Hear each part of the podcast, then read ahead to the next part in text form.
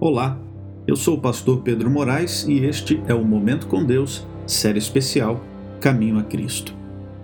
Ninguém senão o Filho de Deus poderia efetuar nossa redenção, pois unicamente aquele que havia estado junto com o Pai é que o poderia revelar.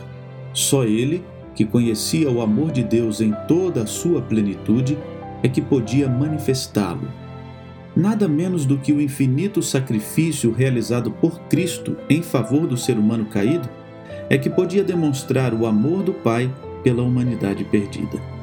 Deus amou o mundo de tal maneira que deu o seu único filho. Ele deu seu filho não somente para que vivesse entre os homens e tomasse sobre si os pecados deles e morresse em sacrifício por eles. O filho foi dado por Deus à raça caída Cristo deveria identificar-se com os interesses e necessidades da humanidade. Ele, que era Deus, ligou-se aos filhos dos homens por laços que jamais se romperão. Jesus não se envergonha de lhes chamar irmãos.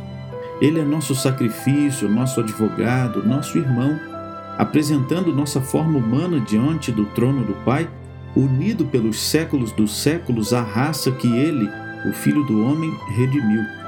E tudo isso para que o ser humano fosse erguido da ruína e degradação do pecado, pudesse refletir o amor de Deus e participasse da alegria da santidade.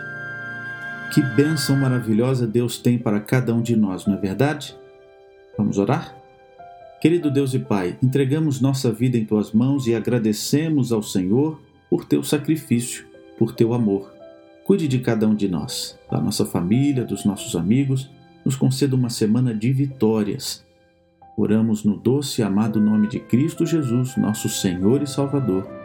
Amém. Querido amigo, que Deus o abençoe grandiosamente neste dia. Um grande abraço e até amanhã.